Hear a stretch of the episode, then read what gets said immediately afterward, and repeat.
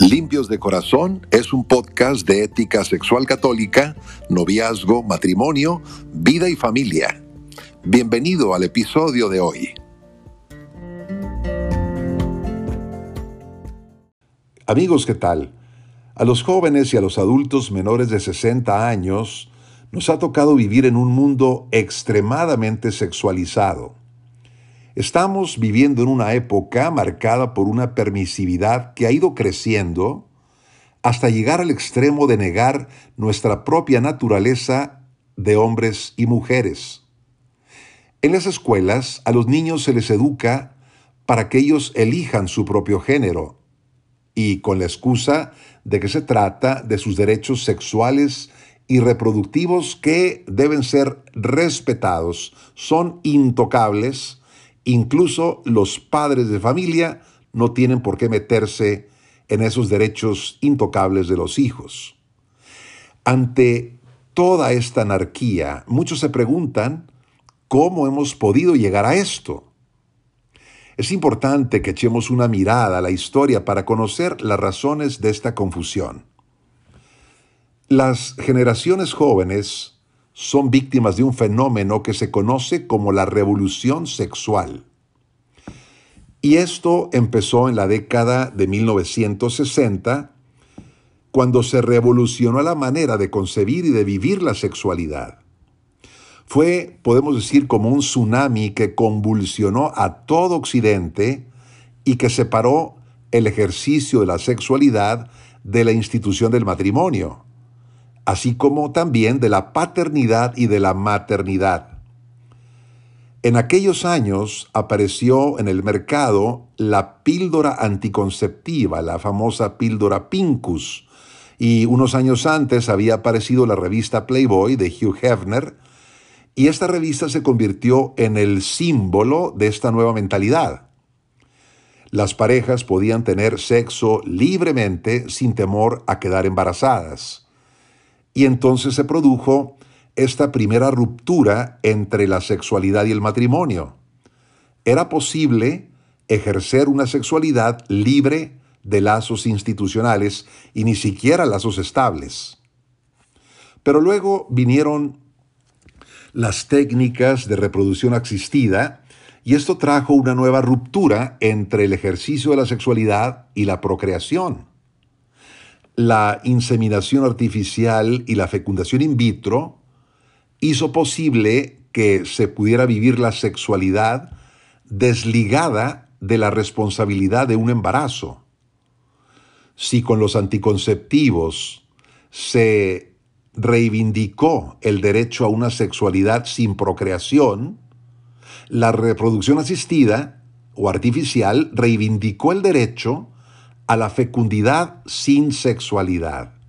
Es decir, de el sexo sin hijos, el mundo dio el salto al hijos sin sexo. Pero pasaron los años y entonces apareció el feminismo radical unido al marxismo cultural que trajo la llegada de la ideología de género y con esta ideología, los colectivos de homosexuales y lesbianas reivindicaron sus derechos al amor entre personas del mismo sexo. Entonces, aquella vieja lucha de clases del marxismo entre ricos y pobres fue sustituida por la lucha de sexos y por la lucha contra el sistema familiar tradicional entre el hombre y la mujer. Vemos entonces que lo que inició con la revolución sexual trajo una nueva ruptura, pero esta vez entre la sexualidad y la naturaleza sexuada. Los colectivos LGBT reclamaron los derechos para ejercer la sexualidad contra la naturaleza. Hoy podemos decir que la revolución sexual ha dado un paso todavía más abajo en esta escala y es la ruptura entre la sexualidad y la identidad de la persona. La ideología de género ha avanzado hacia nuevos niveles de locura, hacia nuevos abismos, reivindicando el derecho a ser lo que cada uno crea que es en su interior. Cualquier mujer puede decir que es un hombre dentro de un cuerpo femenino y cualquier hombre puede reclamar su derecho a ser tratado como una mujer porque se siente tal.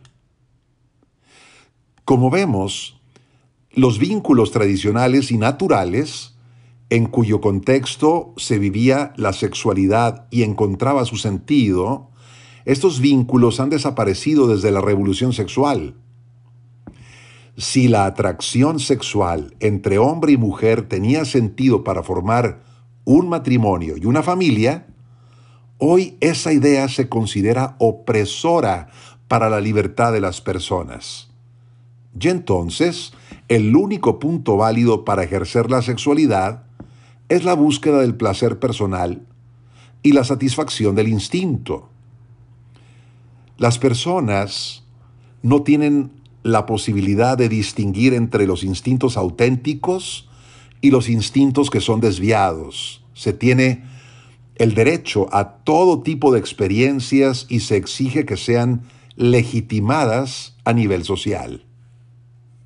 Bueno, pero después de estas seis décadas de revolución sexual, pues los resultados no son felices ni son halagadores el ejercicio de la sexualidad sin responsabilidad y sin vinculación a la naturaleza ha provocado un gravísimo descenso de las tasas de fertilidad en Occidente, con este consecuente envejecimiento de la población y la posibilidad de que desaparezcan sociedades enteras y además ha traído una gran cantidad de enfermedades sexuales, incluso mortales, como el VIH, y esto es reflejo de que el sexo ha dejado de ser transmisor de vida para transmitir esterilidad y muerte.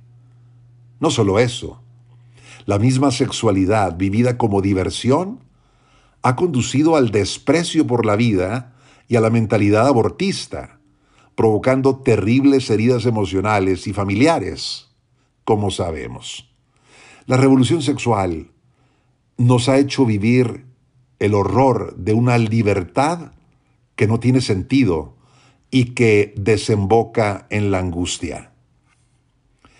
Ante este panorama, es necesario que los católicos reflexionemos sobre este callejón sin salida al que nos ha ido llevando la revolución sexual desde hace 60 años y tomemos el camino de regreso hacia los valores fundamentales que hemos perdido. Ciertamente, no podremos hacerlo desde una moral basada solamente en prohibiciones, en sospechas, en tabúes, sino con un enfoque positivo sobre la sexualidad y el amor según la teología del cuerpo de San Juan Pablo II. Si en otros tiempos el instinto y el placer se miraron con resignación y con tolerancia, habrá que integrarlos de manera adecuada a la vida cristiana y al amor real que todos buscamos. Este es el camino para descubrir, con nuevos ojos, el plan de Dios sobre la sexualidad y la familia. Gracias por seguir este episodio de Limpios de Corazón. Soy el Padre Eduardo Jayen Cuarón y te deseo que tengas bendición, paz y alegría.